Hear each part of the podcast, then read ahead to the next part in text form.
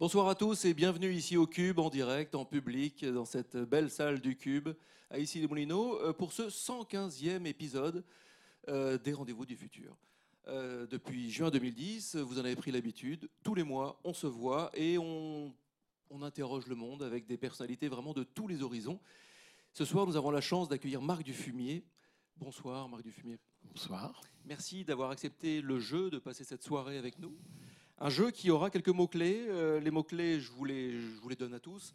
Citoyenneté, action, alimentation, agriculture, pêche, bon sens aussi, bon sens. Euh, ça, ça va être un gros, gros mot-clé. Comme d'habitude, le hashtag, vous en avez le réflexe, le hashtag c'est RDVF, bien sûr. Donc euh, vous vous emparez de cette émission, vous pouvez nous poser les questions, je les récupère là et je les pose à notre invité, évidemment. Euh, comme d'habitude, vous allez voir euh, pas mal de surprises dans cette émission, puisque nous avons toute la joyeuse bande des chroniqueurs euh, vous allez voir, euh, vous allez voir quoi? Vous allez voir la case de Merton, vous allez voir un détour. on va être en duplex avec Lyon, avec Nicolas Opno. On va voir la minute bouclée, on va voir la, revue de presse. On va avoir la chronique de la tortue. Enfin bref, on a pas mal, pas mal de choses. Et puis c'est une soirée spéciale parce que il n'est pas là. Il n'est pas là à ma droite, euh, comme d'habitude. Nils Osmanov, le président du Cube, n'est pas là, malheureusement, et je lui fais un grand clin d'œil. Et euh, voilà, je souhaite qu'il soit bien, bien remis pour la prochaine émission, qui sera, notez-le tout de suite dans vos tablettes, le 19 mars. Mais on en, on en reparlera. C'est parti donc pour une nouvelle soirée. Cette émission a été conçue comme euh, de bien entendu et comme d'habitude par le Cube Triple C JD Carré. Que toutes ces structures très professionnelles en soient remerciées. Permettez-moi de vous présenter notre invité en quelques mots. On va aller très très vite parce que vous présenter, ça peut prendre très longtemps. Du coup, euh, on va faire connaissance d'ailleurs pendant toute cette émission finalement. Ça va être un dialogue, on sait comment il démarre, on ne sait pas totalement où on va aller. Euh, vous êtes professeur émérite à AgroParisTech, président de la nouvelle association pour la Fondation René Dumont, membre du comité scientifique de la Fondation Nicolas Hulot, membre du conseil scientifique de l'Institut de recherche pour le développement, l'IRD, président de Commerce Équitable France et administrateur du Centre d'action et de réalisation internationale. Est-ce que j'ai bon euh, sur ces quelques euh, attributions, quelques, quelques Oui, alors ça y est, j'ai terminé mon mandat au conseil scientifique de l'IRD. Donc l'IRD, ça c'est bon, on peut le, écarter. on peut l'écarter. On peut dire ancien membre du coup. Ancien, voilà. ouais. C'est pas mal. Moi, j'ai une question pour euh, mieux, mieux vous connaître, mieux vous percevoir. C'est une petite question rituelle. Comment vous, qu'est-ce que vous répondez à un enfant de 9 ans quand il vous demande ce que vous faites dans la vie? Ah, ben, je raconte que j'essaye de. J'ai la prétention de vouloir mettre fin à la faim. Et donc, euh, mon travail, c'est essayer de voir les voies et moyens pour euh, mettre fin à la faim et la malnutrition dans le monde. Et s'il vous dit oui, d'accord, mais mettre fin à la fin, ça c'est un grand, une, grande, une grande ambition. Vous faites comment concrètement? Alors, il s'agit effectivement à la fois de promouvoir de nouvelles formes d'agriculture pour que l'alimentation soit suffisante et correcte. Donc, on est un petit peu en situation de conseil à l'égard d'agriculteurs, de, paysans. Et puis, euh, bah, effectivement, ce n'est pas que un problème de production, c'est un problème aussi de répartition des revenus. Il y a des gens qui sont trop pauvres, qui ne parviennent pas à acheter une nourriture qui est en fait pléthorique. Mais trop pauvres, ils ne peuvent pas l'acheter. Cette nourriture sert à autre chose. Donc, euh, c'est pas seulement un acte d'ingénieur et de conseil, mais c'est aussi euh, progressivement de prendre des positions pour effectivement une meilleure répartition des revenus à l'échelle mondiale. Pour euh, être allé vers euh, ce métier-là, ce parcours-là, est-ce qu'il y a des marqueurs, est-ce qu'il y a des, est-ce qu'il y a des rencontres très particulières qui vous ont, qui vous ont accompagné sur ce chemin? Alors, disons que dans les études jusque la terminale, comme on disait à l'époque dans les lycées, j'étais intéressé quand même par la biologie et j'étais pas non plus trop mauvais en mathématiques. Donc ça m'a permis de choisir une grande école qui s'appelait l'Institut national agronomique de Paris, AgroParisTech, on dit aujourd'hui. Et là, j'ai rencontré effectivement quelqu'un qui s'appelait René Dumont.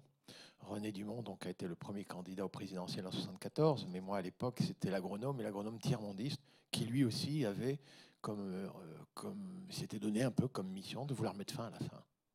Et ça m'a aidé euh, aussi à faire ce choix. Donc une rencontre marquante. Une rencontre marquante. Et j'ai eu cette chance aussi, je ne vous le cache pas, comme j'étais pas très satisfait de l'enseignement de l'époque, de faire ce qu'on appelle une césure, c'est-à-dire d'interrompre mes études et de partir à Madagascar. À l'époque, nous avions une obligation de faire un service militaire. et j'ai remplacé le service militaire par un service civil. Je devais enseigner la riziculture améliorée, comme on disait, on mettra des guillemets d'usage, à, Madagascar.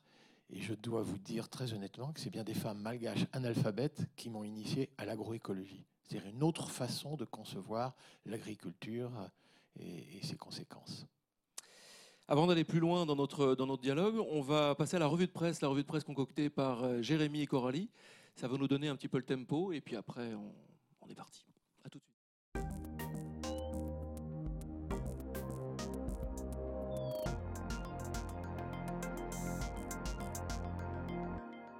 Ces derniers mois, les médias n'ont que la neutralité carbone à la plume, soit l'équilibre entre les gaz à effet de serre émis et ceux absorbés.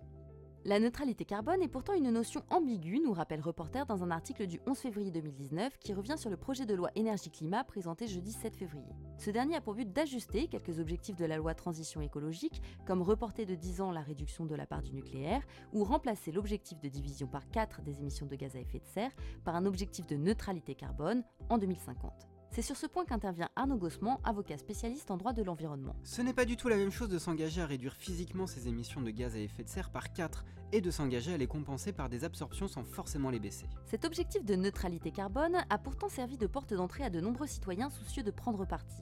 C'est ainsi qu'en octobre 2018 naît le mouvement Extinction Rébellion à Londres, qui demande à son gouvernement de réduire à zéro ses émissions de dioxyde de carbone d'ici 2025. Initié par l'organisation citoyenne Rising Up, le mouvement prône la désobéissance civile, soit le refus public d'un peuple de se soumettre à son gouvernement, ici par le biais d'actions non violentes. Une idée qui gagne de nombreux pays à travers le globe, dont la France où Extinction Rébellion se déclarera officiellement en rébellion le 24 mars, comme nous l'indique un article d'Uzbek Erika du 10 février 2019. Pour les partisans de la désobéissance civile, mus par la volonté de mettre les politiques face à leurs contradictions, il s'agit aussi et surtout de rallier tous les citoyens à la cause écologique. Plus on sera traité injustement par les forces de police, et plus on aura l'adhésion de la population. L'idée est de faire boule de neige et que plein de petits groupes autonomes de désobéissance civile se forment. Espère ainsi Cécile d'Extinction Rébellion France. À cette militante, le journaliste oppose le scepticisme de Sandra Logier, philosophe. Il faudrait une action de désobéissance civile qui suscite une répression particulièrement forte pour créer un électrochoc dans la population. Mais cela nécessite de passer à un niveau de lutte auquel la plupart des gens ne sont pas prêts. La nouvelle génération semble pourtant prête à lutter. Des jeunes activistes se mobilisent partout dans le monde autour de la question écologique, comme ces milliers de Suédois, de Belges ou de Néerlandais qui protestent contre l'inaction politique. Novetic.fr dresse leur portrait dans un article du 11 février 2019. De Greta Thunberg, suédoise de 16 ans désormais célèbre pour son coup de gueule de la COP24, à Alexandria Villasenor, américaine de 13 ans qui siège devant les Nations Unies depuis près de deux mois, en passant par Hanouna de Wever, féministe de 17 ans à l'origine du mouvement Les Jeunes pour le Climat. Encore timide en France, les étudiants grévistes ont été rejoints par un collectif d'enseignants qui a lancé un appel de plus de 3000 signataires pour la planète à l'aube de la grève mondiale du 15 mars. Rien n'adviendra sans pression citoyenne et sans une mobilisation historique. Le printemps 2019 sera l'une de nos dernières chances d'agir. C'est la lutte finale. Bougeons-nous dès demain. Je crois que c'est groupons-nous et demain. Oui, mais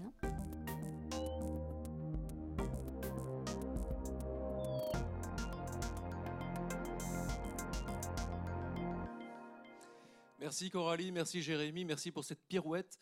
Euh, parce que les sujets ne sont pas si gais finalement euh, par les temps qui courent. Une petite réaction sur cette revue de presse? Ah ben Moi je suis effectivement pour qu'on diminue les émissions de gaz à effet de serre. Et dans l'agriculture, il y a des moyens très réels de diminuer ces émissions de gaz à effet de serre.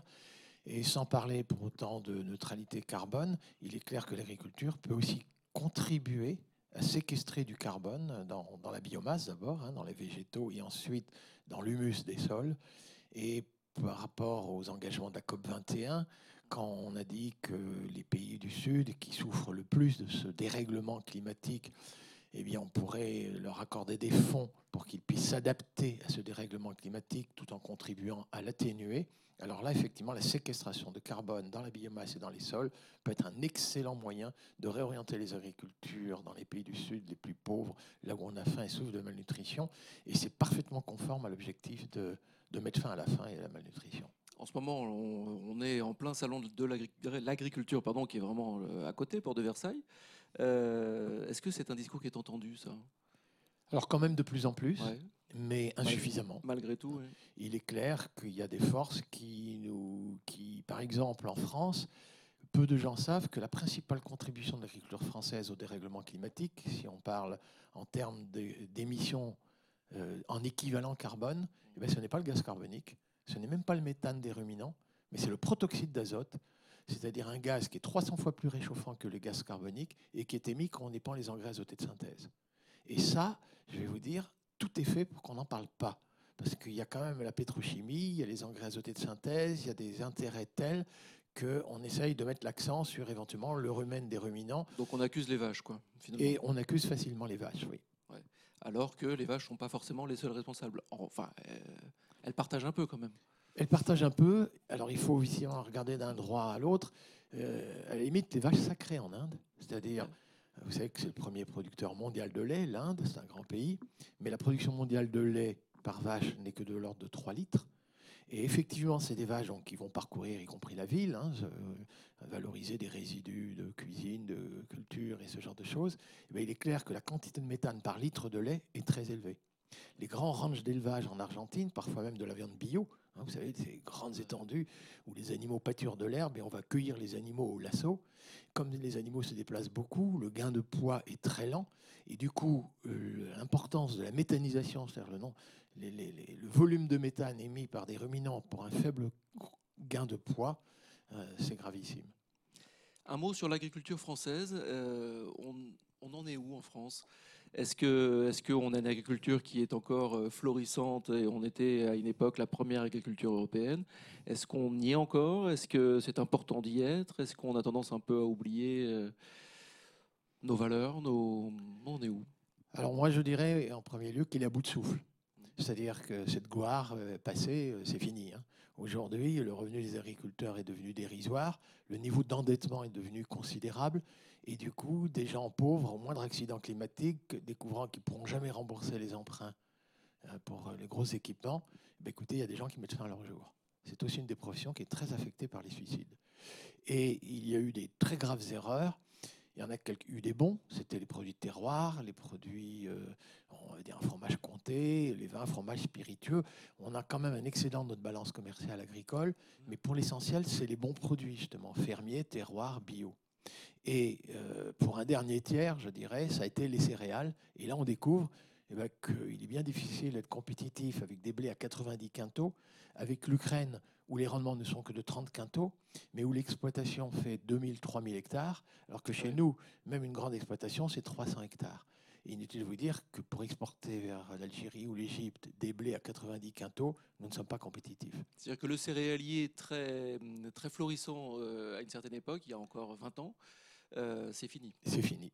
C'est fini. C'est-à-dire que l'agriculture à grande échelle aujourd'hui, en France, n'a aucun avantage compétitif sur le marché mondial avec les pays d'agriculture extensive où on amortit le matériel sur des très grandes surfaces. Alors, c'est évidemment euh, les États-Unis, le Brésil, l'Argentine, la Nouvelle-Zélande, l'Australie, et puis avec deux- des nouveaux sur le marché mondial aujourd'hui, c'est la Russie et l'Ukraine. Mais alors, pourquoi euh, on n'entend pas plus cette, voix, cette voix que vous portez, vous, on va évidemment en parler, d'une agriculture euh, dite raisonnée, euh, l'agroécologie, la voix du terroir Puisqu'on voit, on voit bien qu'on va dans le mur. Alors parce que tout le monde a fait des gros investissements. L'agro-industrie a fait des investissements, elle a robotisé ses processus de production, elle a besoin d'une matière première, qu'elle appelle d'ailleurs matière première. Pour un agriculteur, c'est insultant de dire que son produit est une matière première. Pour lui, c'est un produit fini. Mais on lui dit, j'ai besoin d'un minerai, j'ai besoin d'une matière première, je veux des produits standards. J'ai investi dans des processus euh, industriels. euh, ne remettez pas ça en cause, s'il vous plaît. Donc maintenant, vous nous faites une marchandise au plus bas prix possible, s'il vous plaît, pour qu'on puisse conquérir des parts de marché. Quitte à oublier complètement le- la fonction d'agriculteur, euh, la fonction de paysan finalement. Oui, oui, et même découvrir que certes, euh, on est parvenu euh, aujourd'hui à produire un lait pas cher, Mm. mais il nous coûte très cher, sauf que ce n'est pas dans le prix du lait, mais on paye des impôts pour retirer les algues vertes du littoral breton, et le pain pas cher, eh bien l'eau potable, l'eau du robinet, pour qu'il n'y ait pas d'atrazine, pour qu'il n'y ait pas de désherbant, on paye l'eau très cher. Donc les coûts ne sont pas dans le prix du produit, ils sont ailleurs, dans les impôts. Et puis alors maintenant, quand on parle des coûts sur la santé, Alors là, j'ose même pas mettre ça en termes monétaires. Et ça, c'est oublié. Et dans le raisonnement économique de l'agro-industrie en aval, et bien sûr ceux qui vendent les engrais, les pesticides, et ceux qui vendent le matériel, et ceux qui vendent les semences certifiées, et bien évidemment, euh, tout discours qui dirait non, non, mais il faudrait revenir à des semences paysannes, il faudrait rediversifier la production, euh, des processus biologiques et moins chimiques et moins polluants, euh, ils disent circuler, il n'y a rien à voir, vous êtes des, vous êtes des vieux, c'est la lampe à huile votre affaire. Et l'agriculture française, pour autant, on a cette impression qu'elle est représentée essentiellement par des syndicats, euh, des, très très gros syndicats qui représentent les très grosses propriétés. Et mais c'est pas forcément cette voie-là qu'il faut porter. Non, non, exactement. Il y a plusieurs syndicats, mais le syndicat majoritaire, la FNSEA, euh, la FNSEA, pour être très clair, effectivement, est piloté par des gens qui prônent encore ce type d'agriculture à grande échelle, alors qu'il est déjà démontré qu'elle n'a aucun avenir. Et je pense que c'est une trahison à l'égard de la base. Mais vous savez, juste avant la fermeture des abattoirs d'Où, il y a 2-3 ans, en Bretagne, il y avait encore des éleveurs bretons qui pensaient que des poulets bas de gamme, élevés avec du maïs et du soja brésilien pour être exportés vers l'Arabie saoudite, pouvaient être compétitifs avec des poulets brésiliens. Il y a encore peu de temps, là on voit que les Chinois qui avaient investi dans une tour de déshydratation en Bretagne pour faire de la poudre de lait, on faisait croire à des paysans bretons que leur poudre de lait serait compétitive avec la poudre de lait de Nouvelle-Zélande, beaucoup plus proche de la Chine, puisque c'est destiné à être exporté vers la Chine, là où il y a peu d'hiver, peu de foin, peu d'ensilage, des coûts de production bien moindres. Et chez nous, la taille de la ferme, c'est 80 hectares. Enfin, c'est déjà grand, 80 hein, mmh. hectares en Bretagne. Mais euh, là-bas, c'est plusieurs centaines, plusieurs milliers. Oui, oui, voilà. Jusque... Et donc, euh, on a trahi, on a trompé nos agriculteurs. Alors en ce moment, on parle de la PAC, la politique agricole commune. Euh, les européennes, c'est bientôt. Est-ce que c'est un sujet qu'on va voir aborder de plus en plus? Est-ce que c'est quand même un sujet clé? Parce que c'est un sujet qui engage sur 6 euh, ou 7 ans, c'est ça? C'est un, un, cycle. Euh, on en est où du coup? On a une voix de plus en plus forte qui émerge euh, et qui représente les terroirs, et puis on a la voix de la FNSEA qui paraît encore très, très dominante. Exactement, et puis dans les autres pays, vous avez même les voix d'agriculteurs que j'aurais envie de qualifier de latifonnières. On oublie un petit peu que dans Europe centrale, mmh. les derniers arrivés, quand on a mis fin à la collectivisation, on n'a pas redistribué la terre aux paysans, c'est-à-dire que la Bulgarie, la Tchéquie, ces pays-là n'ont pas fait comme la Chine ou le Vietnam, qui ont distribué la terre à des petits paysans travaillant pour leur propre compte, mais on a privatisé l'accès aux fonciers. C'est parfois d'ailleurs des Français des Allemands qui ont investi dans ces pays-là. Et on a donc une agriculture capitaliste à grande échelle aujourd'hui qui vient concurrencer notre agriculture familiale en France. Et donc dans des négociations à 27 ou 28, enfin 27 sans doute maintenant, euh, eh ben, il faut savoir qu'il y a le poids de ces gens qui investissent des capitaux, mais non pas pour améliorer le revenu de travail, mais regarde le taux de profit en comparaison avec si on investissait dans l'immobilier, dans le commerce ou dans des casinos. Alors que les agriculteurs, l'agriculture familiale, c'est des gens qui, quand ils font des investissements, comparent leurs revenus dans l'agriculture avec ce qu'ils pourraient gagner en travaillant ailleurs. C'est deux raisonnements totalement différents, c'est deux types d'agriculture totalement différents. Et c'est surprenant de voir effectivement que la FNSEA, défendant une agriculture à grande échelle avec euh, en, disant que ça pourrait être compétitif, se fait en fait l'allié des concurrents. L'agroécologie, euh, c'est un type d'agriculture que vous, que vous portez, que vous, que vous voulez vraiment euh, euh, déployer largement. en quelques mots, c'est quoi l'agroécologie pour alors, rassembler un peu nos esprits là-dessus? Oui, bah, le terme est déjà, déjà plusieurs sens. Hein. Si vous lisez ou si vous écoutez Pierre Rabhi, l'agroécologie, son livre, c'est une éthique de vie. Donc il met une éthique qu'on imagine, la bonne bouffe, les qualités environnementales, pas de préjudice pour les générations futures. Et je suis prêt à partager le point de vue que derrière l'agroécologie, il y a bien une éthique. Si on interrogeait le ministre de l'Agriculture, M. Stéphane Le Foll, enfin pas le précédent, mais encore précédent, euh, il disait c'est le type d'agriculture qui peut concilier performance économique, performance environnementale. Bon, là non plus, je ne suis pas contre. Moi, si vous m'interrogez sur l'agroécologie, dans un premier temps, j'ai envie de vous dire, j'ai plus envie de vous parler de l'agroécologie comme une discipline scientifique, de vous parler comme un agroécologue. Et je crois que cette discipline scientifique qui considère donc que l'objet de travail des agriculteurs, ce n'est pas le sol, la plante et le troupeau pris séparément, mais c'est un agroécosystème, un écosystème agricole qui n'est plus naturel, c'est aménagé par les agriculteurs. Hein. Un bocage, un bocage, c'est pas la nature. Hein. Euh, on aurait laissé la nature, ce serait de la forêt ou de la lande. Ça a été aménagé par des agriculteurs. Et d'ailleurs, le bocage, il a été, comme agroécosystème, à la fois productif et durable. Donc dans l'histoire de l'humanité, on a su parfois aménager des écosystèmes productifs et durables. La première fois que je suis allé à Madagascar, justement dans les rizières, ces femmes malgaches qui m'ont enseigné l'agroécologie m'ont dit, Monsieur Dufumier, vous êtes en train d'enseigner là comment fertiliser du riz et comment le protéger contre les insectes, mais avec vos engrais et vos produits pesticides, vous êtes en train de tuer nos canards, vous êtes en train de tuer nos poissons, nos grenouilles, nos escargots, toutes nos sources de protéines. Comprenez que la rizière, c'est pas seulement un champ de riz, c'est un agroécosystème. Et le canard, y compris, va picorer les herbes adventices, les herbes concurrentes, qu'on dit mauvaises herbes parfois, et les insectes ravageurs du riz. C'est ce qu'on appelle la biodiversité. C'est la biodiversité au sein d'un agroécosystème, en interaction évidemment avec son milieu physique. Et il y a d'énormes interactions entre tous ces êtres vivants domestiques et parfois même sauvages, puisque la coccinelle peut avoir un rôle important. Et du coup, l'agroécologie en tant que discipline scientifique permet de rendre intelligible justement toutes ces interactions, le rôle des pucerons pour euh, les rôles plutôt des coccinelles pour neutraliser les pucerons, des carabes pour neutraliser les limaces, les mésanges qui s'attaquent à la larve du capocaps. Et ça pourrait d'ailleurs permettre une agriculture sans ces produits pesticides. Donc oui, il y a bien, en s'inspirant de la discipline scientifique, il y a bien une nouvelle agriculture qu'on peut promouvoir et qui euh, répond plus aux espoirs à la fois de qualité sanitaire des aliments, qualité de l'environnement sans pollution et pas de préjudice pour les générations d'après. La fertilité des sols doit être maintenue. Les abeilles ne doivent pas être en surmortalité parce que c'est la fécondation des pommiers, des poiriers, du tournesol qui est mise en cause. Donc on va aussi penser aux potentialités productives de ces agroécosystèmes pour les générations d'après. Donc on balaye vite une idée reçue, c'est pas un retour au passé, quoi. C'est pas un, un anti-progrès, c'est pas. Non, alors c'est compliqué parce, que, que dans les propos que je tiens quand je défends une agriculture qui relève de l'agroécologie, je dis souvent, attendez, il faudra réassocier agriculture et élevage, il faudrait remettre les animaux sur la paille, refabriquer du fumier, on va remettre des pommiers dans la prairie, on va remettre des haies pour lutter contre le ruissellement, et puis la haie pourra faire brise-vent, et c'est la haie d'ailleurs qui va héberger les, les abeilles et les, et les, coccinelles. Et du coup, à force de dire on va re, on va re, on va re, on va re, les gens voient un retour en arrière.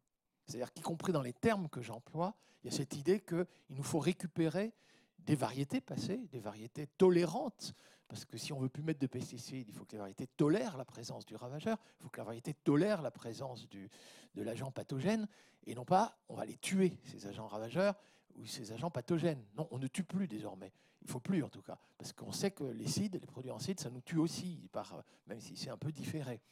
Et, et donc oui, il y, a cet aspect qu'il faut récupérer des variétés anciennes, il faut récupérer des savoir-faire anciens. Mais alors cette agriculture relevant de l'agroécologie, elle va être hyper moderne.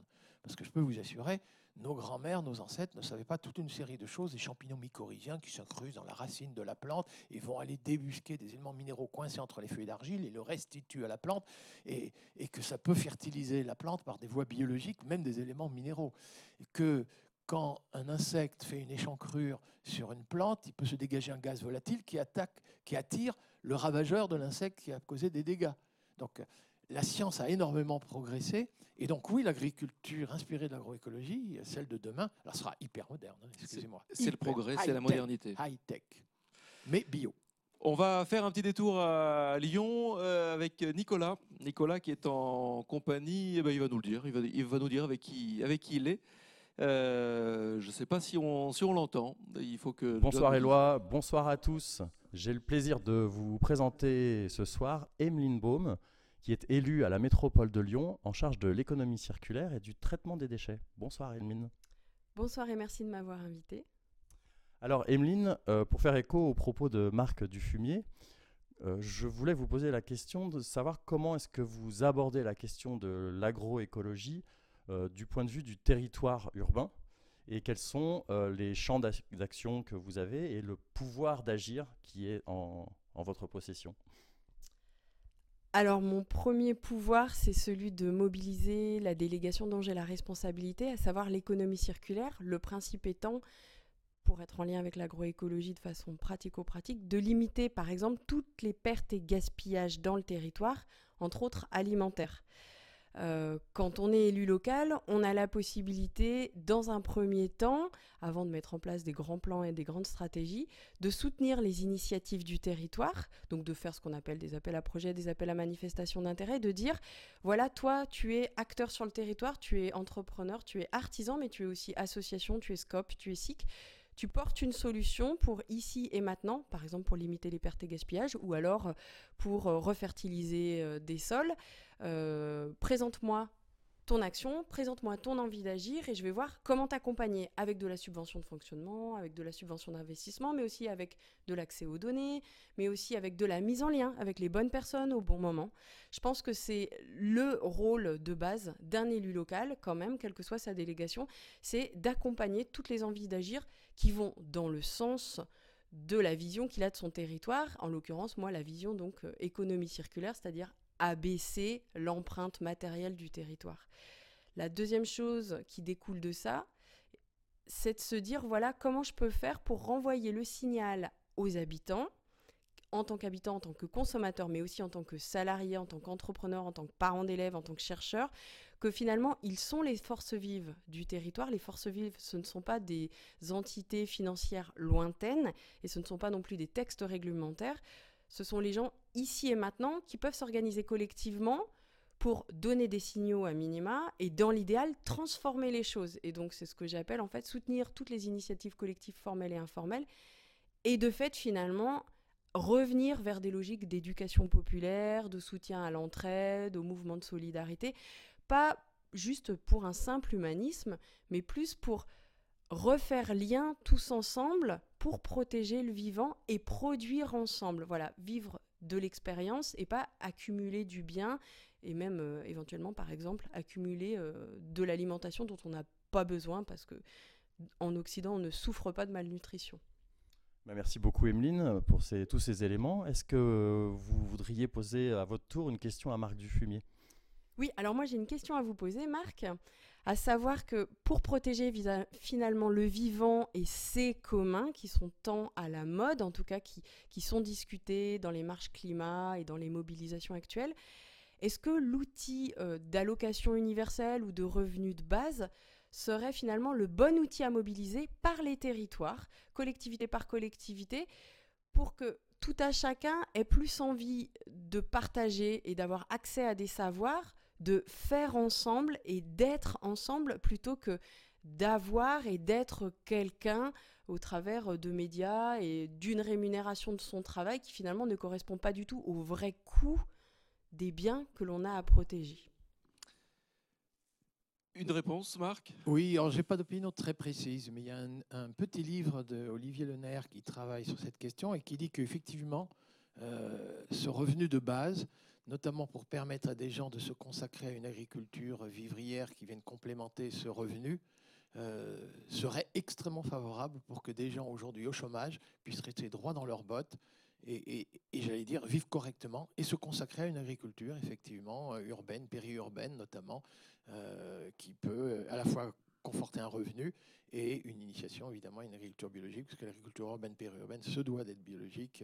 On ne doit pas employer des pesticides à proximité de l'habitat je serais plutôt oui, euh, mon opinion serait plutôt de dire oui, ça peut être une voie, une solution. Parce qu'évidemment, une, euh, des clés qui a été évoquée euh, Emeline Baum, c'est l'engagement, c'est l'engagement citoyen, il faut vraiment rassembler et c'est comme ça qu'on va peut-être changer un peu les choses. En gros, il ne faut pas attendre que la FNSEA change de logiciel. Quoi.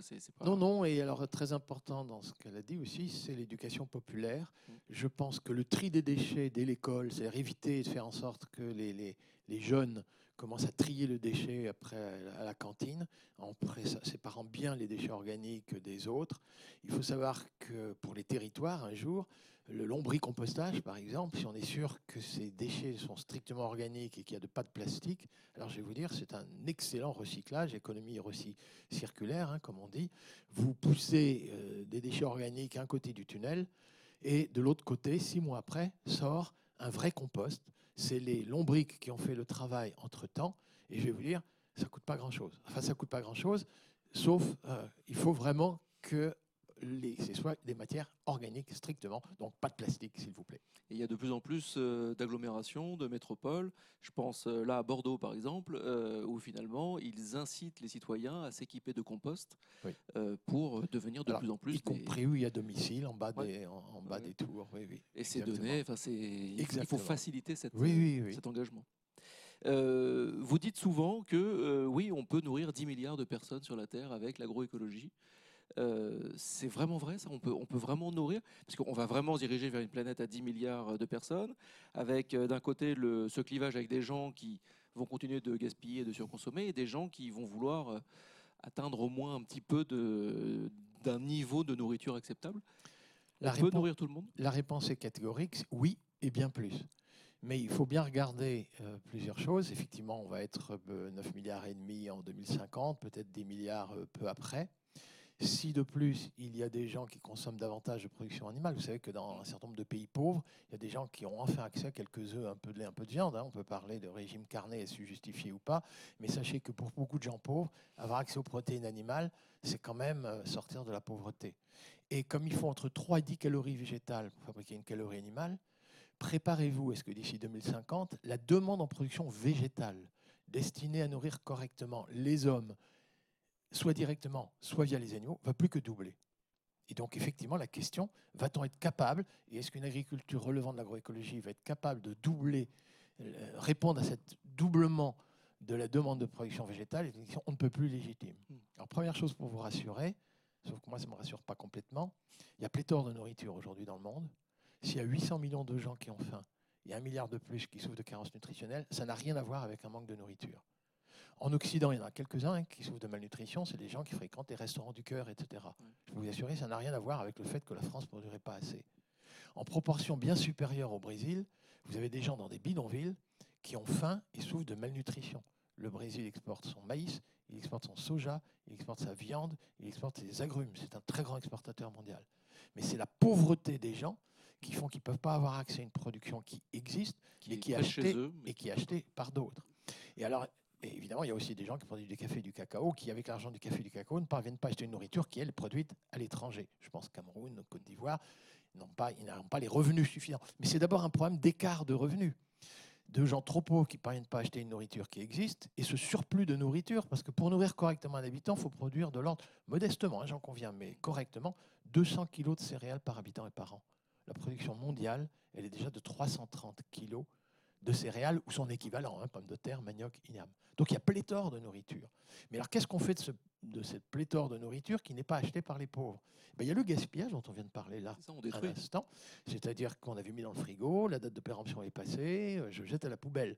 Euh, La grande surface, vos produits sont mal calibrés, euh, je jette.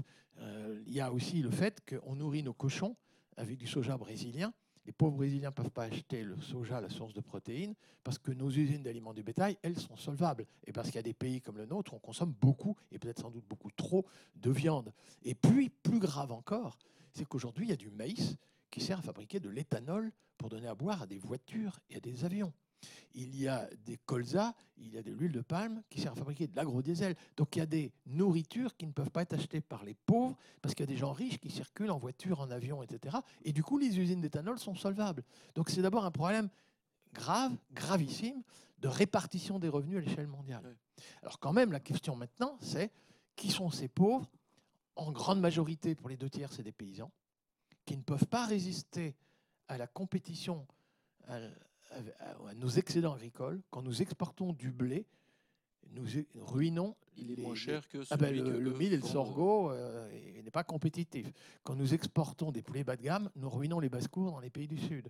Quand nous exportons de la poudre de lait, nous dissuadons les gens de produire du lait. C'est-à-dire que les gens là-bas qui travaillent à la main sont trop pauvres parce qu'ils sont en compétition avec notre agriculture euh, moto-mécanisée, qui elle, qui est capable effectivement de produire à bas prix, même si on sait qu'il y a des coûts cachés, mais à bas prix monétaire.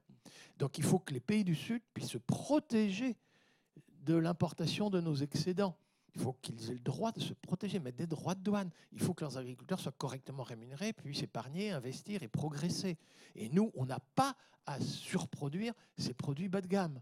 Ça veut dire même que chez nous, on peut s'autoriser à produire moins, mais mieux, parce que c'est vrai qu'un passage au bio, par exemple en France, traduit par de moindres rendements. Mm. Attention, la valeur ajoutée, elle peut être supérieure, parce que les coûts sont moindres. Mais là-bas, on peut produire. Alors là, je vous dis tout de suite, la réponse est catégorique. Oui, inspiré de l'agroécologie. Rapidement, je vous le dis pourquoi. L'énergie qu'on trouve dans notre alimentation, ça nous vient du soleil. C'est la photosynthèse. Et on ne manque pas de soleil. Il n'y a pas pénurie annoncée de rayons soleil avant un milliard et demi d'années. Donc on va faire un usage intensif des rayons du soleil, s'il vous plaît.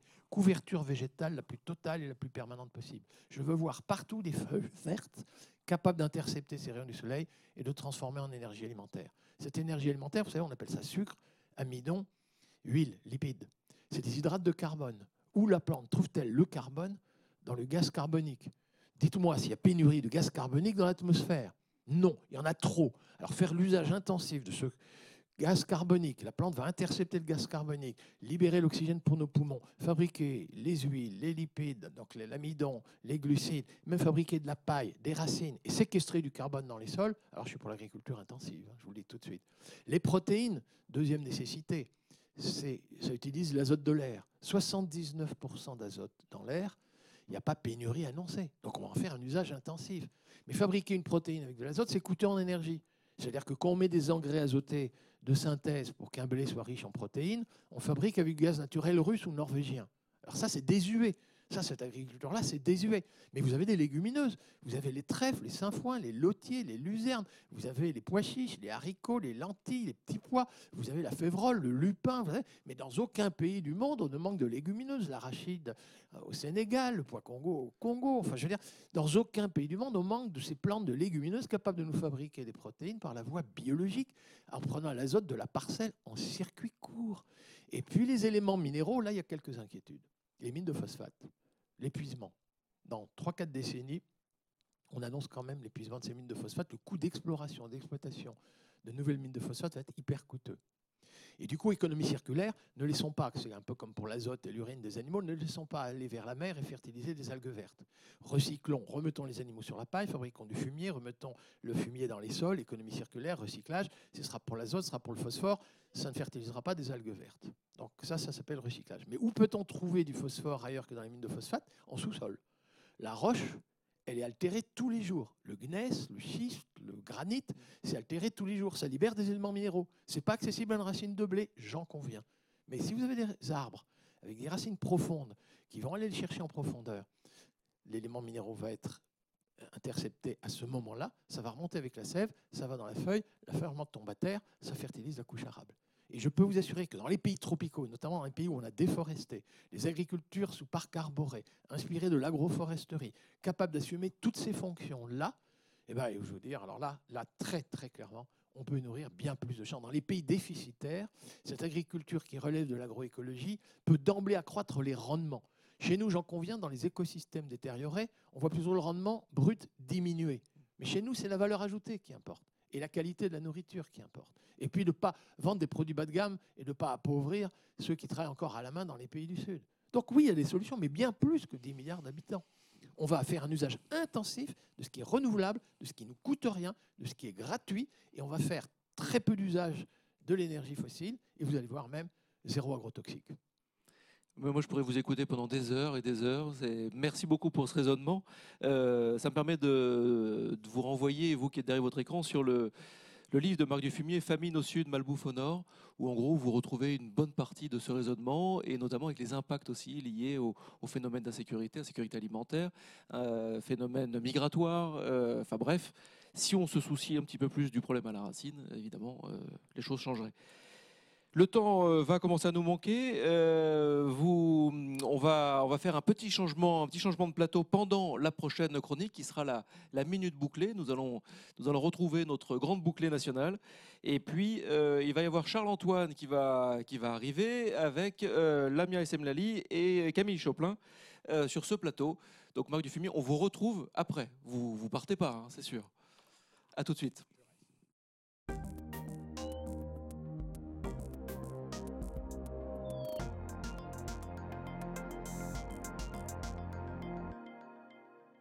Hmm. Je me faisais la réflexion il y a quelques semaines après la COP24 organisée en Pologne en décembre dernier. Combien de conférences sur le climat, durant lesquelles tout le monde se fait des courbettes et des politesses, faudra-t-il pour qu'on retrousse ses manches une bonne fois pour toutes afin d'agir enfin sur ce merdier qu'est le réchauffement climatique? Dans quel monde on veut vivre?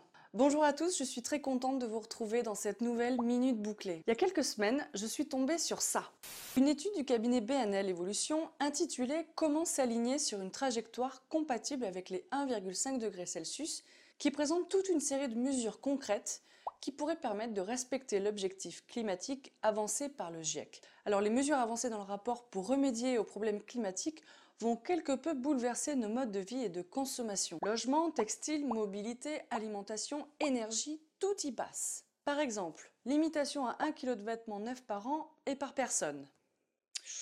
Attention, les blogueuses mode vont être en PLS les gars. Durabilité des produits consommés.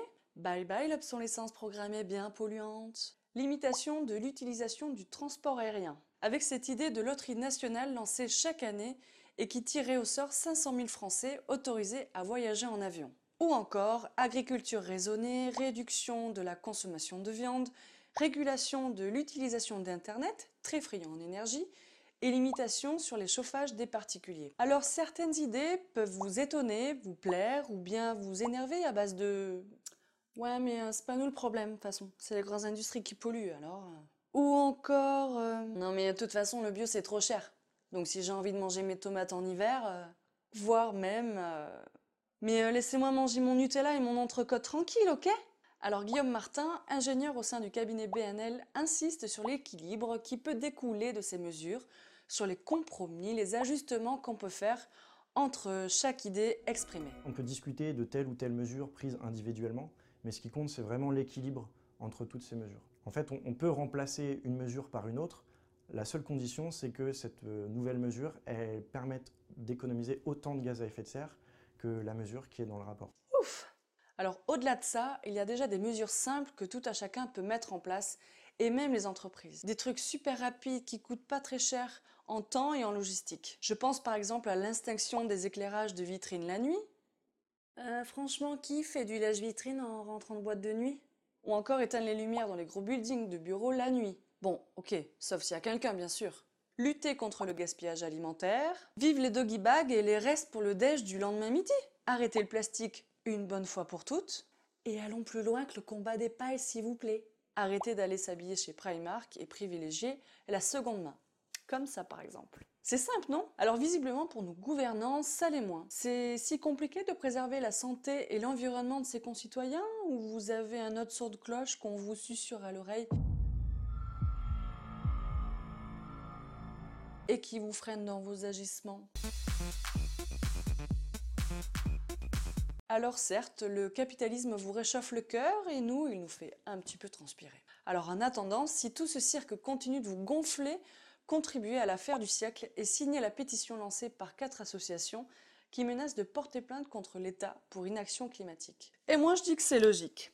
Salut, à bientôt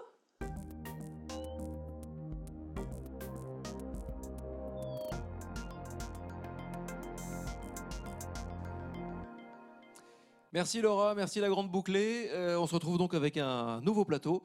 Euh, Charlie, bienvenue, bonsoir. Bonsoir Éloi. J'ai envie de te laisser la parole pour nous présenter les, invités que tu as réunis ce eh soir. Bien, oui, merci. Euh, bonsoir, Lamia Semlali. Vous êtes euh, présidente de Sea Shepherd de France. Merci d'être là ce soir. Bonsoir Camille Choplin. Bonsoir. Bonsoir. Vous êtes euh, euh, blogueuse, auteur. Alors ce que je vous propose, c'est que on va découvrir chacun de, vos parcours et puis ensuite on, engagera une petite, une petite discussion, un échange sur les thèmes de cette émission. Alors je me tourne vers Camille. Camille, vous vous présentez comme une militante du bon sens. Alors après des études de communication, vous avez travaillé euh, dans des entreprises, euh, dans le domaine des compléments alimentaires naturels, dans les cosmétiques bio. Et puis vous avez euh, rejoint Bordeaux et vous avez rejoint la Maison éco-citoyenne, qui est un lieu de renseignement, d'information, d'exposition sur l'éco-citoyenneté. Et puis alors parallèlement à tout ça, si j'ai bien compris, vous avez aussi euh, euh, rédigé, rédigé beaucoup de choses puisque euh, il y a plus de 13 ans, vous avez commencé à écrire un blog qui continue à, vivre et vous avez fait pas mal de choses aussi sur Bordeaux. Vous avez lancé des apéros écolos, peut-être qu'on en, parlera tout à l'heure. Et puis l'envie d'écrire en fait s'est poursuivie et du digital vous êtes passé au papier si on peut dire, avec un, roman euh, qui est sorti euh, très récemment qui s'appelle Tout le monde ne raffole pas euh, des, brocolis, un roman feel good écolo. Alors là aussi, il faudra que vous nous, en parliez un peu plus précisément. Alors moi, ce que je voulais juste savoir, c'est depuis quand vous êtes infecté par le virus écolo? Est-ce que déjà enfant, vous aviez déjà une, une appétence, un intérêt pour l'environnement qui vous environnementait Alors, euh, oui, infecté par le virus, c'est pas très beau. Mais effectivement, quand, euh, bah, j'étais enfant, moi, mon, rêve, c'était d'être euh, reporter photo animalier au Kenya sur les lions. J'avais un, objectif professionnel assez précis, qui donc ne s'est pas réalisé visiblement. mais voilà, donc j'étais sensible, en fait, j'étais sensible à la beauté de la nature, mais je n'avais pas la, conscience écologique comme j'ai pu l'avoir plus tard. Alors, comment est venue en fait l'idée de d'écrire dans, dans, dans un blog? L'envie d'écrire, elle est née d'une envie de partager en fait, euh, parce qu'à force de travailler dans ce milieu-là, où là je suis vraiment tombée euh, dans la marmite euh, du bio entre guillemets, j'ai commencé à, à, apprendre plein de choses et je me suis dit que c'était vraiment dommage de garder tout ça pour moi. Donc le blog, il est venu d'une envie de partager. Et on y trouve quoi dans ce, dans ce blog? Bah, La vie. la vie, on y enfin, c'est voilà, c'est je partage beaucoup de mon quotidien, donc euh, bah, ça va être euh, comment on fait concrètement euh, pour s'habiller, manger, se soigner, ça va être des coups de cœur, voilà, beaucoup de, de partage d'infos. Et alors, vous avez lancé aussi euh, un rendez-vous qui s'appelle les, apéros euh, écolos. Alors, je crois que c'était quelque chose qui était assez informel euh, au début, et puis la, mayonnaise a pris. depuis quand ça existe et, qui peut venir à ces apéros? Alors, c'est toujours très informel. Hein. Il n'y a pas vraiment, voilà, il a pas de, de, choses gravées dans le marbre. L'idée, c'est de se réunir une fois par mois dans un lieu qu'on a envie de faire découvrir au Bordelais et de parler d'une thématique différente chaque mois. Et c'est euh, l'envie, c'est de décomplexer un peu euh, l'écologie, de montrer que c'est pas chiant, parce que souvent c'est euh, l'image qu'on a, à vous les écolos, voilà, en gros, vous vous flagellez tout le temps, donc c'est pas ça l'idée. L'idée, c'est de présenter des initiatives concrètes, agréables et sympas, en buvant un petit coup, parce que voilà, ça gâche rien. et, qui peut venir à ces Tout le monde, c'est hyper open. Euh, moi, je fais on fait un événement sur Facebook et puis après, bah, les gens euh, taguent leurs amis, invitent leurs copains et on se retrouve 40, 50, 60 à discuter. Très bien. Et je crois que dans votre euh, parcours professionnel, aujourd'hui, vous animez des, ateliers. Donc, vous avez voulu en fait passer en fait un, niveau supplémentaire, si on, si on peut dire. en quoi ça consiste?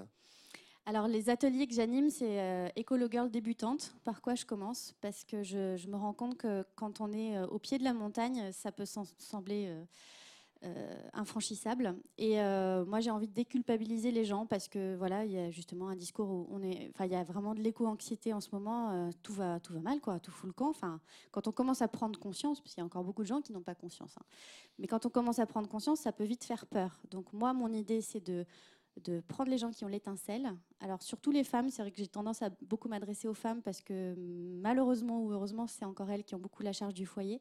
Moi, je m'occupe du quotidien. Voilà, comment je fais pour me nourrir, le zéro déchet, par quoi je commence, euh, pour manger bio, pour pas trop cher, euh, comment je m'y prends, etc. Et l'idée, c'est de faire un, petit diagnostic des personnes qui sont dans l'atelier et dire bah voilà où j'en suis et euh, où est-ce que est-ce que j'ai envie d'aller et et on discute. Et c'est hyper riche.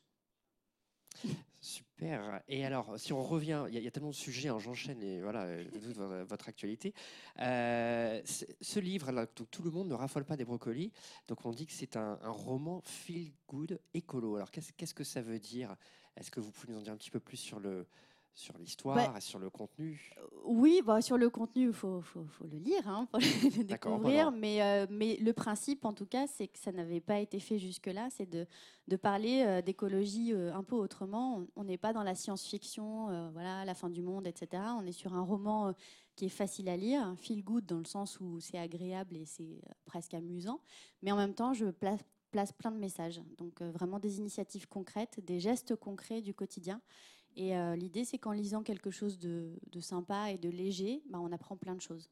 Et les retours que j'ai, ils sont, ils sont là. Les, euh, les, les, personnes qui le lisent me disent que vraiment, ils apprennent beaucoup, beaucoup de, de petits trucs, mais qui font peut-être la différence si tout le monde s'y met si on peut en dire un tout petit mot, donc c'est en fait la, vie de, de, trois femmes qui se, qui se croisent et qui ont un rapport à cette question de l'écologie euh, complètement différente. Exactement. Bah, il y en a une qui en a rien à faire et euh, qui jette ses mégots par terre et qui s'en fout de tout, qui prend pas du tout soin d'elle.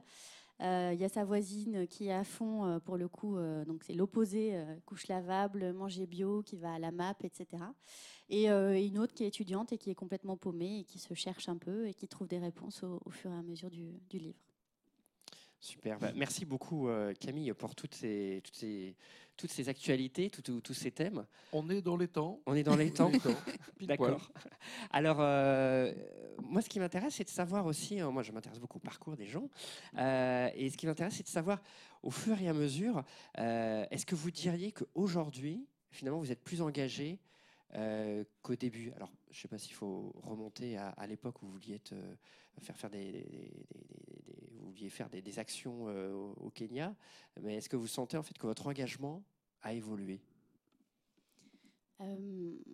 C'est compliqué la notion d'engagement parce que je ne sais pas si je suis quelqu'un d'engagé. Enfin voilà, Lamia, pour moi, c'est quelqu'un de très engagé. Moi, je, je- fais des trucs dans ma vie et je les partage. Voilà, le- l'engagement, il est là, quoi. Mais parce que je trouve ça dommage de voilà d'expérimenter des choses. Là, on est à une ère où on peut partager facilement euh, avec les autres et peut-être euh, inspirer, euh, inspirer les gens autour de soi. Donc voilà, je ne sais pas si je suis plus ou moins engagée. En tout cas, je, je suis dans une, une façon de vivre dans laquelle je peux plus ne plus être. Je on est obligé maintenant d'être là-dedans, quoi. Très bien. Merci Camille. Merci. Alors, on va passer à. Donc, on nous a dit que vous étiez plus engagé. Bonsoir, Lamia. donc voilà, il y a un concours de qui sera euh, la plus, la moins engagée ce soir. Non, pas du tout. Non, non, non, c'est pas, c'est pas ça, je pense pas. Euh, Lamia, donc vous êtes euh, président de Sea Shepherd France, donc une association euh, engagée quand même, on va le dire, pour la défense de, de la faune et de Très la flore. combative, on va dire. Une Combative. association très combative. ouais. Une association combative qui est connue du grand, du grand public justement pour ses, ses co- ses combats. On a vu euh, notamment euh, euh, des, des- des combats contre les, les baleiniers euh, hors la loi. Vous-même, vous avez effectué plusieurs missions euh, en mer au niveau international. Vous êtes allé en Antarctique, dans les îles Galapagos. Euh, plus jeune, vous avez fait des études dans le domaine des, sciences de l'environnement. Alors un petit peu la même question. Est-ce que euh, euh, enfant, vous vous intéressiez déjà à la notion d'environnement ou d'écologie? Enfant, non, la notion de- d'environnement était un peu abstraite. Par contre, les animaux, j'ai toujours aimé les animaux depuis toute petite. Donc, c'est par l'amour des animaux, en tout cas l'empathie, euh, qui, qui dépassait euh, mes, camarades, en fait, qui, qui allait au-delà de mon espèce. Pour le coup, ça, j'ai toujours ressenti ça. Donc, euh, ce qu'on peut appeler antispéciste. Euh, ça, je l'ai toujours été instinctivement.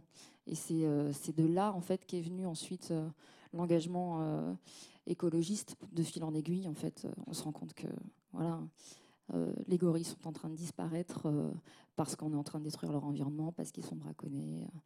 Euh, voilà, les orang-outans à cause de l'huile de palme, euh, les, les dauphins, les poissons à cause de la surexploitation euh, des mers. Donc voilà. Est-ce qu'on peut parler d'une rencontre qui a été forte pour vous? Vous avez, je crois que vous avez rencontré un pirate, c'est ça? Paul Watson. Euh, comment ça s'est passé? Ça a été un électrochoc? Alors, à l'époque où j'ai rencontré Paul Watson, j'avais déjà une conscience écologique pour le coup. Euh, J'étais déjà engagée dans un cursus universitaire donc, euh, pour faire un master en sciences de l'environnement. Euh, mais c'est vrai que ma rencontre avec Paul a été euh, a donné une autre ampleur à mon engagement, justement, puisqu'on parlait de ça. Euh, il m'a montré par l'exemple qu'il y avait des choses que je pensais impossibles et qui l'étaient. Simplement, l'exemple de sa vie, qui est parti de rien, parti d'un bateau qu'il a réussi à, financer en se, battant tout seul, alors qu'il n'avait pas les moyens de se payer une chambre d'hôtel. Enfin, il est vraiment parti de rien du tout. Et aujourd'hui, euh, bon, bah, il y a d'autres gens qui ont rejoint l'aventure, hein, mais Alors, euh, pour- Et pour ceux qui ne connaissent pas, donc, euh, Paul Watson, en fait, qui est le, le- le président fondateur de Sea Shepherd. c'est ça. Voilà. Ouais, qui, est un, qui est un cofondateur de, de Greenpeace et qui a quitté Greenpeace en 77 parce qu'il voulait faire plus que de la protestation. Il voulait vraiment intervenir. Donc c'est vrai qu'il y a eu un, clash sur la question, bah, notamment de la chasse aux bébés phoques, euh, où, euh, où Paul a, saisi le gourdin euh, des mains d'un chasseur qui était sur le point de, défoncer le crâne d'un bébé phoque. Et sur cette question précise, il y a eu un gros désaccord avec Greenpeace qui voulait uniquement documenter et Paul qui voulait intervenir. Et donc il a créé Sea Shepherd. euh, donc Sea Shepherd, ça veut dire berger de la mer. Et en fait, c'est parce que les bébés phoques lui faisaient penser à des petits moutons. Euh, donc c'est de là que vient le nom. Et euh, les premiers faits d'armes, ça a été de couler des baleiniers. Des baleiniers hackés et tous illégaux, avec personne à bord, donc jamais personne n'a été blessé au cours de toutes les actions de Sea Shepherd, hein, ça fait 40 ans maintenant. Mais euh, vraiment, le modus operandi, c'est d'intervenir, d'intervenir contre des massacres illégaux en mer, parce qu'il y a des lois, il y a des traités qui existent pour, pour protéger certaines espèces. Euh, et le problème, c'est que sur le terrain, c'est euh, quasiment jamais appliqué. Euh, les sanctions sont dérisoires par rapport à l'argent qu'il y a à se faire en, braconnant. Et donc, voilà. Et il y a aussi une grosse méconnaissance du grand public. Ça se passe en mer, c'est loin des yeux. On est en train de piller littéralement l'océan aujourd'hui. Et en France, d'ailleurs, on est très, très euh, euh, mal placé sur, euh, sur la question. On est, aujourd'hui, on est, on est passé premier sur la surface du territoire maritime. On est passé devant les États-Unis. On est le seul pays à être présent dans tous les océans du monde. Et on pratique une, une politique des pêches qui est catastrophique. Il y a pas mal de parallèles avec l'agriculture, pour le coup, hein, où là, on, a un système qui favorise les plus gros, les plus destructeurs. Euh, on ne pense pas du tout au lendemain. Là, on est en pleine campagne. euh, là, je reviens de, notre bateau qui est actuellement en patrouille euh, au large de la Charente-Maritime parce qu'on est en train de massacrer les dauphins en France pour, pour fournir du poisson pas cher, du bar, du merlu, mais aussi tout ce qui est surimi que les gens peuvent acheter sans même se poser la question. En fait, on est en train de, bah, d'exterminer non seulement les dauphins, qui ont cet avantage d'être charismatiques. Donc euh, c'est vrai que quand on a des centaines de cadavres de dauphins qui s'échouent sur nos plages, ça choque. Donc ça, c'est voilà, enfin, c'est les chiffres en fait qu'on a vu en fait depuis le, le- le- le début de, de l'année 2019. Il y aurait en fait 600 cadavres de dauphins en fait, euh, enfin 600, 600 dauphins euh, morts sur les côtes de l'Atlantique, euh, donc euh, France, euh, morts en fait des suites de. Bah, c'est des dauphins qui ont été capturés par des, par des bateaux de pêche qui pratiquent une pêche pas du tout sélective. Euh, il faut savoir qu'en plus, ces 600 dauphins, c'est juste la face émergée de l'iceberg. Parce que la grande majorité des dauphins qui sont tués en mer coulent au fond de l'eau. Donc euh, ce qu'on voit, c'est vraiment euh, juste une petite partie. Et les dauphins sont, sont des prédateurs, ce ne sont pas des proies. Donc ils, supportent très très mal la prédation. Là, nous, on en a fait des proies. C'est des animaux qui se reproduisent lentement, qui ont très peu de petits, qui ont une maturité sexuelle très tardive. Donc c'est pas comme des poissons qui vont faire des millions d'œufs, parce que de toute façon, ils savent que sur des millions, il n'y en aura que quelques-uns qui vont survivre. Ce sont des espèces proies. Là, on est vraiment en train euh, d'hypothéquer l'avenir de, des dauphins et plus globalement l'avenir de l'océan. Et le nôtre, parce qu'on est directement lié à la survie de l'océan. On ne survivra pas sur cette planète si on vit de l'océan, ça c'est clair. Et donc il faut qu'on arrête de considérer l'océan comme un garde-manger. On a vu dans la presse, euh, la presse régionale euh, des, des gens réagir à votre euh, campagne qui sur les dauphins qui s'appelle. L'opération Dolphin by Catch, ça Dolphin veut, by ça veut dire donc capture de dauphins. Donc il y a des réactions, notamment bah, des pêcheurs. De certains pêcheurs. Certains pêcheurs. Mm. Comment ça va Enfin, vous êtes en train de vous mettre euh, à dos. Alors tous les pêcheurs Alors, ou pas non, tous bah, alors justement, en fait, il n'y a pas une case avec les pêcheurs d'un côté et les écolos de l'autre. Nous, on a été alertés sur ce sujet notamment par des pêcheurs, des pêcheurs ligneurs euh, qui, euh, bah, qui pêchent beaucoup moins, qui capturent pas de dauphins, qui sont pour le coup bah, en compétition directe avec euh, des énormes chalutiers, des seineurs qui, euh, qui eux, euh, ratissent la zone et qui, et qui pêchent de façon complètement chaotique. Et donc, oui, ça plaît pas parce qu'en plus, les pêcheurs concernés ont l'habitude qu'on leur fiche la paix. Enfin, ils n'ont jamais eu comme ça des gens en mer sur leur zone de pêche qui montrent ce qu'ils font. Euh, Il n'y a pas d'observateur obligatoire sur ces bateaux. La France est un des seuls pays en Europe qui n'impose pas d'observateur. Alors qu'on devrait avoir normalement des caméras sur les ponts des bateaux dont on sait qu'ils euh, pêchent de façon non durable pour, euh, pour déjà mieux étudier le process. Mais aujourd'hui, bon, ça fait 30 ans que ça dure, donc on a largement eu le temps de l'étudier. Et aussi pour, changer. Donc les pêcheurs sur lesquels on braque des projecteurs, parce qu'il faut mettre chacun face à ses responsabilités au bout d'un moment, ne sont pas contents, mais c'est pas grave, on savait qu'ils ne le seraient pas. Mais nous, on veut vraiment euh, faire passer ce message. La responsabilité, elle est, elle est plurielle, elle est au niveau des politiques, parce qu'il y a une politique d'omerta qui est pratiquée sur le sujet depuis, euh, plus de 30 ans par les ministères de, de l'agriculture et de la pêche successifs, par les pêcheurs concernés, qui ont nié pendant des années qu'ils étaient responsables, et puis aussi par les consommateurs, qui en fait, en ne se posant pas les questions, en ne cherchant pas à savoir, ou en ne voulant pas savoir, se rendent complices de ça. Donc déjà, on veut, on veut que les gens sachent. À partir du moment où on le sait, on devient aussi coupable. Et on dit, il ne faut pas culpabiliser les gens, etc. Mais on se comporte comme une bande d'irresponsables, d'enfants irresponsables. Et on est en train de tout détruire à un moment donné. Il faut mettre les gens face à leurs responsabilités. Euh, on a reçu en fait sur. Oui. On a juste deux minutes. Voilà. Alors, euh, euh, en fait, je voulais réagir, ou, ou peut-être Éloi, tu veux réagir en fait, sur une, une précédente invitée qu'on a eue sur le plateau, Claire Nouvian, euh, de, de, Bloom, euh, qui nous présentait en fait ses, actions. En fait, elle, agit euh, principalement au, au niveau en fait de, la réglementation européenne. En fait, elle veut vraiment en fait se, frotter euh, aux, parlementaires, aux lobbies euh, euh, européens.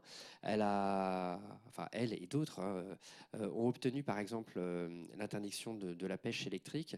Comment vous, quel regard vous avez sur ce type d'action aussi qui se, qui se joue pas dans les mers, mais alors qui se joue à Bruxelles et dans les instances? Je pense que c'est euh, c'est- très important. C'est un combat de longue haleine. Il y a des lois à faire évoluer. Il faudrait déjà qu'en France, on commence par respecter euh, les, euh, les lois existantes. Et ensuite, voilà, moi je trouve que le, combat de Nouvian et de Bloom, il est tout à fait louable. Après, c'est beaucoup de la défense de la petite pêche, pourquoi pas. Nous, on est dans une défense de l'océan pour sa valeur intrinsèque, vraiment, d'abord et avant tout.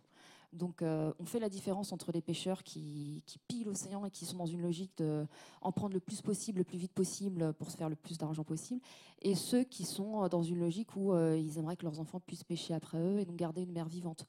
Donc, euh, pour nous, le, problème, il n'est pas forcément le même, mais nos priorités sont, différentes. Vraiment, je pense qu'il faut qu'on change notre regard sur l'océan, sur la nature en général. Juste un petit. un- vous auriez un message, par exemple, pour des gens qui pourraient nous regarder, qui mangent du poisson euh, Ah, moi, j'ai envie de plusieurs dire, fois par on est trop semaine nombreux pour manger du poisson. Voilà, Euh, on est 7 milliards, bientôt 10 milliards. Il n'y a pas assez de.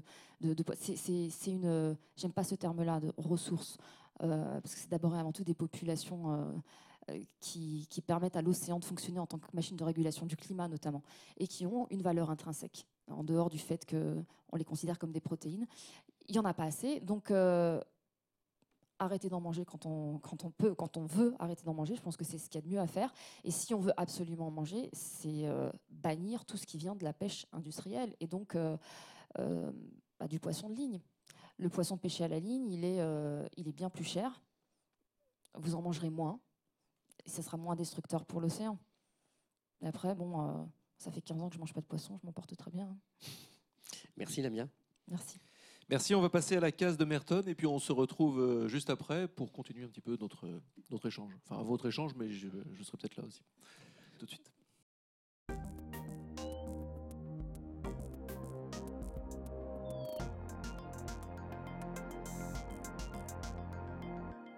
Bonjour à tous. Alors aujourd'hui, on va parler d'engagement, engagement, engagement. Alors, c'est quoi aujourd'hui s'engager? De mon côté, j'ai toujours été assez halluciné par cette espèce de paradoxe qui veut que si on demande aux gens ce qu'ils feraient en voyageant dans le passé, une bonne majorité explique qu'ils auraient peur que leurs actions ne changent le monde actuel. Néanmoins, personne ne pense à quel point chaque jour, ce qu'il fait peut changer le futur. Dans le même temps, on a aussi un roman national, un roman international, l'histoire, hein, comme on l'appelle, qui ne donne que la version des vainqueurs. Ces figures qui ont mené les révoltes et les changements profonds, radicaux, parfois violents, euh, mais on pense pas souvent que ces changements, ces mouvements n'ont été possibles que parce que la société avait déjà changé. Un exemple. Dans X-Men, on a par exemple le professeur Xavier et Magneto, qui sont les deux faces d'une même pièce dont le but est de protéger les mutants. Sauf que leurs méthodes d'action sont vraiment différentes. Et on va avoir un méchant, un gentil, pas, tout à fait, pas tout à fait méchant, pas tout à fait gentil. En fait, ces deux persos sont basés sur Luther King et sur Malcolm X. Et dès les années 80, ces questions arrivent dans le débat, dans le débat public. Mais aujourd'hui, on est face à une impasse. Face au changement climatique, nos actions individuelles ne permettront certainement pas de faire changer les choses, aussi extrêmes puissent-elles paraître à l'extérieur aussi efficace que la résistance française ait pu être, c'est bien par une action commune des Alliés que le nazisme a été vaincu. Alors évidemment, les résistants ont été fondamentaux dans la victoire, alors qu'on les traitait de terroristes. Et aujourd'hui, certaines organisations, dont le Japon, caractérisent par exemple des gens comme de Sea Shepherd d'éco-terroristes. L'histoire nous montre que de toute façon, la société évolue d'abord, et les politiques et les corps intermédiaires suivent. Mais pour que l'opinion publique change, on a besoin de coups d'éclat, d'actions coup de poing, de choses qui font la une des journaux. Et on a aussi besoin de relais partout pour essaimer les idées. Et aujourd'hui, ces relais sont bah, aussi sur Internet et sur les réseaux sociaux. Quand on voit que 2 millions de gens ont porté plainte contre l'État, contre sa politique environnementale, on peut être positif et se dire que cette opinion publique, elle a déjà évolué. La culture environnementale, elle avance. Ça, c'est évident. Néanmoins, la culture de l'argent et du capitalisme, elle est bien encore là, et certainement plus puissante que jamais, avec des moyens absolument colossaux pour faire passer ces messages, et en plus des réseaux politiques qui euh, les aident dans leurs objectifs.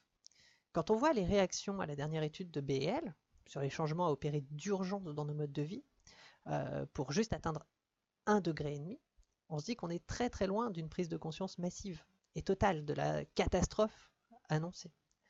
C'est finalement tout le système qui a à revoir globalement. Et on peut se dire que l'accumulation de gestes personnels ne suffira jamais. On a besoin d'un changement qui est beaucoup plus violent que ce qu'on observe actuellement. Et ce changement, il peut venir que d'en haut. De plus en plus de gens n'y croient malheureusement plus comme le monde se tweet.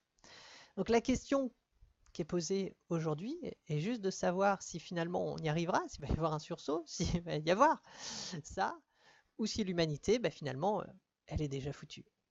Bonne journée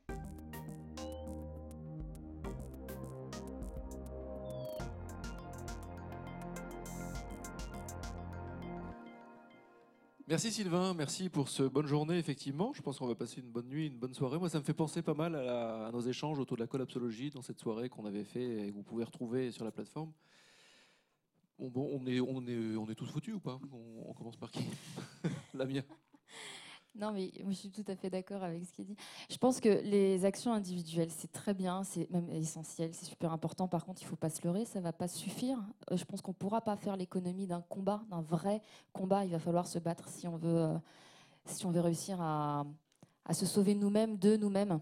Euh, c'est vrai que cette, industrie capitaliste, ce système qui, opprime la nature et les hommes, hein, il va pas se laisser faire, il va pas mourir parce qu'on trie nos déchets et parce qu'on utilise des ampoules à économie d'énergie. Ça il faut un, soubresaut beaucoup plus important que ça et il va falloir qu'il y ait une vraie résistance écologique qui se mette en place. C'est une, vraie euh, révolution qu'il faut qu'on arrive à impulser. Et, ça ne se fera pas de façon euh, complètement pacifique. À un moment donné, euh, ça va être douloureux. Je ne pense pas qu'on y arrivera autrement.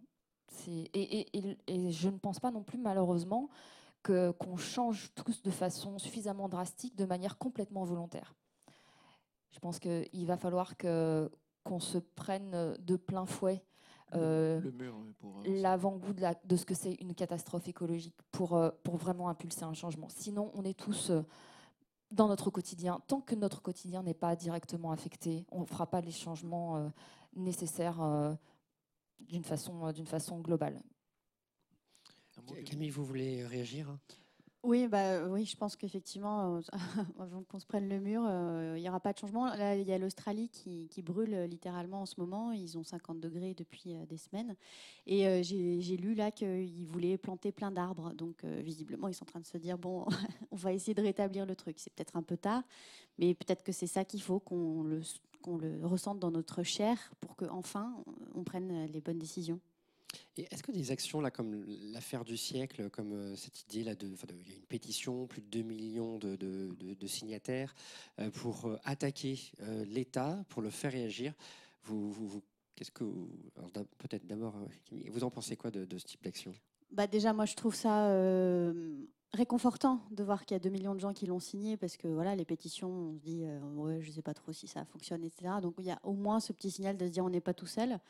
Après, bon, bah, l'État a retoqué en disant euh, mais non, c'est pas nous. Euh, enfin bon, je sais plus quelle façon ils ont trouvé de dire vous êtes gentil avec votre pétition, mais on C'est symbolique. C'est symbolique. Mais je crois qu'il faut continuer. Il y a, voilà, ça se joue, ça se joue aussi là, quoi. Ce type d'action symbolique, ça a quand même du sens? Pourquoi pourquoi pas Enfin, je pense que. Mais je me demande si les millions de personnes qui ont signé cette pétition dans leur vie de tous les jours ont fait les changements nécessaires euh, justement pour lutter vraiment contre le réchauffement climatique, le changement climatique. Euh, la responsabilité de l'État, elle est certaine, mais la nôtre aussi, euh, celle, du, système industriel aussi. Enfin, c'est. je pense pas que ça va changer la donne, mais, pourquoi pas vous parlez de combat. Euh, Jusqu'où aller dans le combat? Est-ce que vous-même, vous vous êtes donné des, limites, un cadre? Bah alors nous, au sein de Sea Shepherd, euh, les limites, elles sont, euh, elles sont légales, c'est-à-dire qu'on intervient contre des actions illégales, donc contre des braconniers. Et elles sont aussi, comment dire, on ne blesse jamais personne. Donc ça, c'est nos limites. Maintenant, je pense que d'une façon plus globale, dans le combat dont je parlais tout à l'heure, pour, euh, pour enrayer euh, notre propre extin- extinction, euh, je ne suis pas sûre que, euh, que ça suffise. Je pense qu'il il va y avoir des, euh, des mouvements qui vont devenir violents parce qu'une crise écologique, ça va être très, très, très violent. Euh, je pense que là, notre, euh, notre habillage de civilisation euh, va tomber très, très vite quand on va se retrouver euh, dans, dans des situations de, de catastrophes écologiques euh, qui, vont dépasser de loin euh, toutes les guerres qu'on a pu connaître. Enfin, ça, va être vraiment violent. Donc, euh, je ne pense pas que euh, les signatures de pétition, euh, je pense que c'est- c'est c'est bien, mais là, ça, va se jouer à un autre niveau, je pense. Et je pense qu'il faut, il faut l'avoir en tête quand même. Il ne faut pas se leurrer là-dessus. Je pense que les, les années à venir risquent de ne pas être faciles. Je, je- je propose juste de, de passer à, à des coups de cœur, parce qu'on a des coups de cœur. Alors c'est vrai qu'il y a, c'est un peu sans transition du coup, mais évidemment. Mais les coups de cœur qui sont chers à, à notre ami Charlie euh, dans ses rendez-vous du futur. Euh, alors, un Bah, petit coup de cœur là. Mon coup de cœur, pour le coup, c'est une excellente transition puisque c'est DGR euh, Deep Green Resistance. C'est un livre qui parle justement de ce combat nécessaire qu'il va falloir mener. On voit le- la couverture du livre. Voilà. Euh, mais j'ai envie de dire, euh, enfin, Euh, Qu'est-ce que c'est? bah, De quoi ça parle? ça parle du fait que on va sans doute pas réussir à inverser la machine si, euh, si on ne va pas au combat, euh, mais contre le système industriel, contre le système capitaliste, que euh, encore une fois, ce qu'on dit, depuis tout à l'heure, c'est que les comportements individuels ne vont pas suffire. Et quand on regarde toutes les avancées qu'il y a pu y avoir, que ce soit sur les droits civiques ou sur les droits des femmes, il y a eu des actions violentes, euh, des actions de sabotage euh, et ce genre de choses. Et je pense qu'on ne pourra pas le, contourner. Je pense qu'en plus, le, combat à venir pour euh, la survie bah, de notre espèce, mais aussi de toutes les autres, hein, on, perd 200 espèces par jour, hein, donc il faut se dépêcher. Ça va être sans doute le plus gros challenge qu'on ait jamais eu euh, à relever euh, depuis, euh, depuis qu'on est sur Terre. Donc, donc voilà, mais je veux juste dire un truc, c'est que même si ça semble dramatique et effrayant, moi je trouve qu'il n'y a pas de plus gros moteur à la vie. Enfin, c'est moi depuis que je suis en- engagée dans ce combat, pour le coup, je me sens incroyablement vivante et heureuse d'être en vie. Et il n'y a rien qui donne euh, autant envie de vivre finalement que d'être prêt à mourir pour une cause. Donc euh, on n'est pas des sacrifiés euh, sur les bateaux de Shepherd. Il suffit d'embarquer pour voir à quel point. à quel point on rigole, on rigole même plus qu'à terre. Donc voilà, être dans le combat et avoir conscience du côté dramatique de la chose, ça ne veut pas dire non plus être complètement déprimé, même s'il y a des moments durs. Non, c'est aimer la vie par-dessus tout, en fait. Merci, Damien. Un coup de cœur, Camille? Oui, alors euh, moi, mon coup de cœur, c'est euh, la jeune euh, suédoise Greta Thunberg, je crois qu'il a dit comme ça, Jérémy, tout à l'heure dans sa, dans sa revue de presse. C'est une jeune femme qui fait donc la grève de l'école tous les vendredis depuis le mois de septembre. Moi, ce, qui me, ce que je trouve génial, c'est qu'elle n'était pas du tout dedans, elle n'était pas politisée. Et puis au mois d'août, elle, a- elle s'est pris conscience de l'urgence écologique. Ses parents sont pas écolos, forcément. Et euh, c'est une jeune femme qui s'est dit euh, bon, maintenant, c'est plus possible ça. Donc euh, tous les vendredis, elle fait grève de l'école.